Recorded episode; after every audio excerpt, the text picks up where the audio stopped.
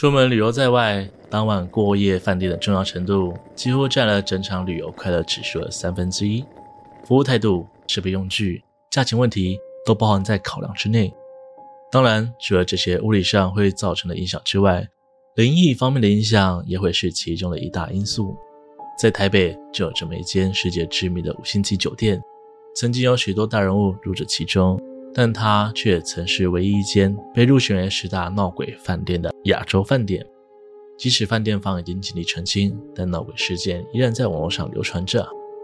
大家好，我是西哥，今天要跟大家聊聊的是台北君悦饭店闹鬼事件。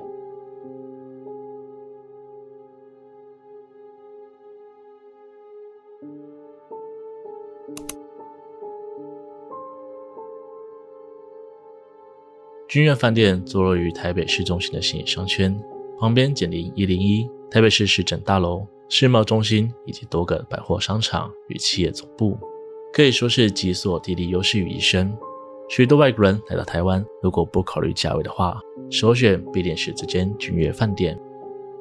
前阵子，美国联邦众议院议长佩洛西来到台湾时，就是住在这里。但是，与君悦酒店的豪华程度相比，他们的灵异事件也同等知名。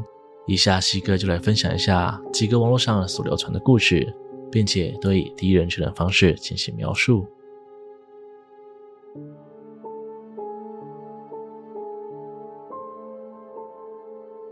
大概在二零一零年冬天的时候，我曾经到中国大陆的北京国际关系学院担任交换生。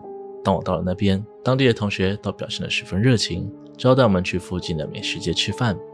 而在这群人当中，有一个从深圳来的小女孩。当她得知我们是从台湾来的之后，就走到一旁，攀谈起自己以前到台湾的经历。啊，你对台湾的印象如何啊？不免俗的，我还是会想问一下其他地方的人是怎么看待自己家乡的。虽然基于礼貌，下一句的回应大多都是“嗯，挺好的”，啊，食物蛮好吃的这一类的礼貌性答句，却只见对方放下筷子。淡淡的回应说：“台湾啊，有鬼。”这句话让我为之一愣，并不是因为我不知道台湾有鬼，而是对于一个来旅游的外地人，最大的回忆点居然是有鬼这一回事。于是我就追问他那时候遇见了什么事情。那时候我和我妈住在凯悦大饭店，虽然在去之前就耳闻过入住台湾的旅馆有一些民间习俗要遵守，比如说先敲门什么的。但我和我妈基本上并不怎么相信这些。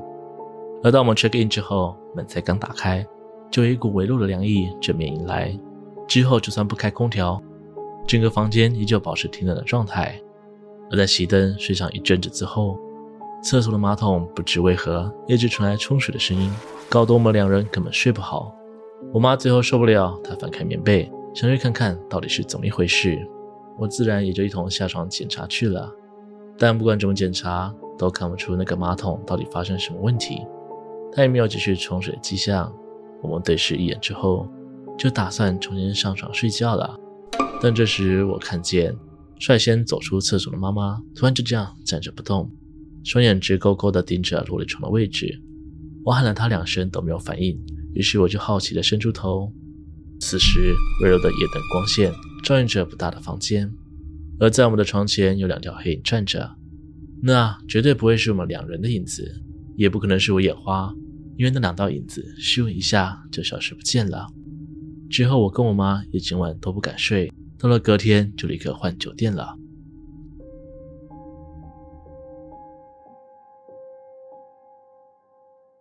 曾经有自称在君悦饭店实习的人分享了自己的经历。当初在那里实习的时候，毕竟君悦饭店是个五星级饭店，要处理跟注意的事项也特别多，每天都必须以十二分的精神面对挑战。但奇怪的是，饭店里总会时不时发生令人费解的事情，像是有一天他在刚整理完一整层楼后，拖着疲惫的身躯准备下班，但才刚走进休息室，就立刻被楼层经理紧急召回，理由是整层房间凌乱不堪。对此他大感不解。明明才刚整理完，不是吗？难道用那个死小孩，或是哪个看他不爽的人故意捣乱吗？但纵使他愤愤不平，还是只能认命的重新整理一次一整层的房间。结果同样的事情又再来一次，其纷乱程度已经不是一般人能做到的。因为枕头棉被都被丢出房间，在他转头返回休息室的短短时间内，不可能有人动作这么迅速。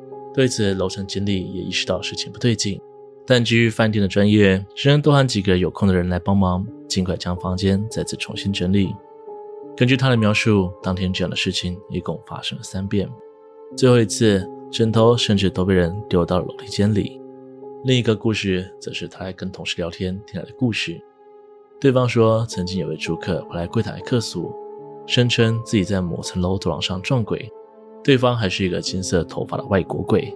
住客的大呼小叫，自然引来其余客人的目光。对此，客人也在第一时间内祭出 SOP，极力安抚惊魂未定的住客，并承诺给予房间免费升级的赔偿。而当那名住客在办理手续时，无意间听到其他柜台人员窃窃私语，小声地说着：“啊。”他应该是遇到了安妮了。这么看起来，似乎代表这位资深的员工们都已经对于饭店的异状见怪不怪，甚至都开始替他们取名字了。以上两个是西哥我听来的故事，当然网络上还有更多更多的传闻，欢迎大家一起讨论分享。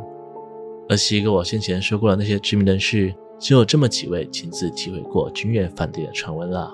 最广为人知的，应该就是当年的韩国明星金贤镇的传闻了。二零零一年时，他应邀前来台湾参加金钟奖颁奖典礼，入住的酒店就是君悦饭店了。听说他来住了一个晚上，隔天就哭着要求工作人员替他更换住处，原因是因为当天晚上他房间里的电视会莫名其妙的自动打开关闭，即使拔掉插头都无法阻止电视的异状。好不容易处理好电视之后，他也累了。本打算尽快漱洗之后就上床休息，但才躺下去没多久，电视又再次打开，显现出白花花的电视杂讯。随后电视里就像鬼片贞子那样，突然浮现一颗看不清面容的头颅。这一幕早已吓傻了金贤镇，当下就想要夺门而出，但此刻他发现四肢都被一股看不见的力量压住，无论怎么挣扎都徒劳无功，动弹不得，就这样在恐惧当中吓晕过去。而如果在早些年去君悦饭店，确实从进门的第一刻就发现许多怪异之处。酒店的车道上方悬挂了并非常见的吊灯，而是一串巨大的铜铃。有人说那东西叫做镇魂铃，是拿来镇煞驱邪的法器。再继续往里走，就能看到在大厅的墙上挂着一对巨大的密宗符咒，一旁的柱子上也放着几把铜钱宝剑，举目之处皆是镇宅辟邪之物。接下来走到大厅中央，棉花形喷水池一直都是拍照的好景点。但是如果仔细观察，就能看到在喷水池里的生物长得龙头蛇尾，这是名叫做蚩尤的神话生物，传说有着防火辟邪的作用。而在大厅的左侧，又能看到一个巨大的木球，其中一部分间隔则以柚子叶相连作为屏风。木球被人们认作是调整风水的用途，而干燥的柚子叶。同样也是民间里用来驱邪避讳的祥瑞之物。这么多用以镇邪的器具摆在大厅，真是让人不禁怀疑起背后的原因。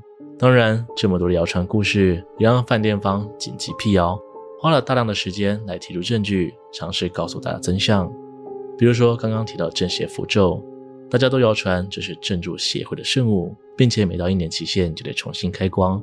但旅馆总经理却澄清说，绘制这两幅咒文的凌云大师，其实和他是好朋友，在当年开幕之初就画了这两幅字画来赠送给他。另外，君悦饭店的旧址被多人谣传，其实曾经是日军的行刑场。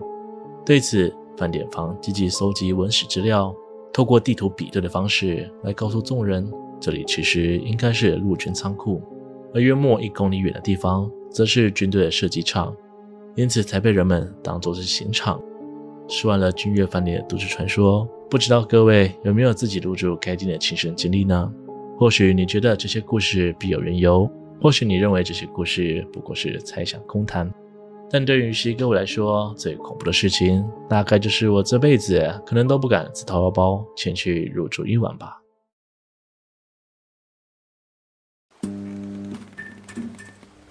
今天的故事就分享到这边，欢迎大家在下方留言关于影片内容的看法，喜欢的人也可以投超级感谢，那对我来说是很大的鼓励哦。如果喜欢我的频道，请别忘了帮我订阅、按赞、分享，并且开启小铃铛，才不会错过我最新的影片哦。我是西哥，我们下次见。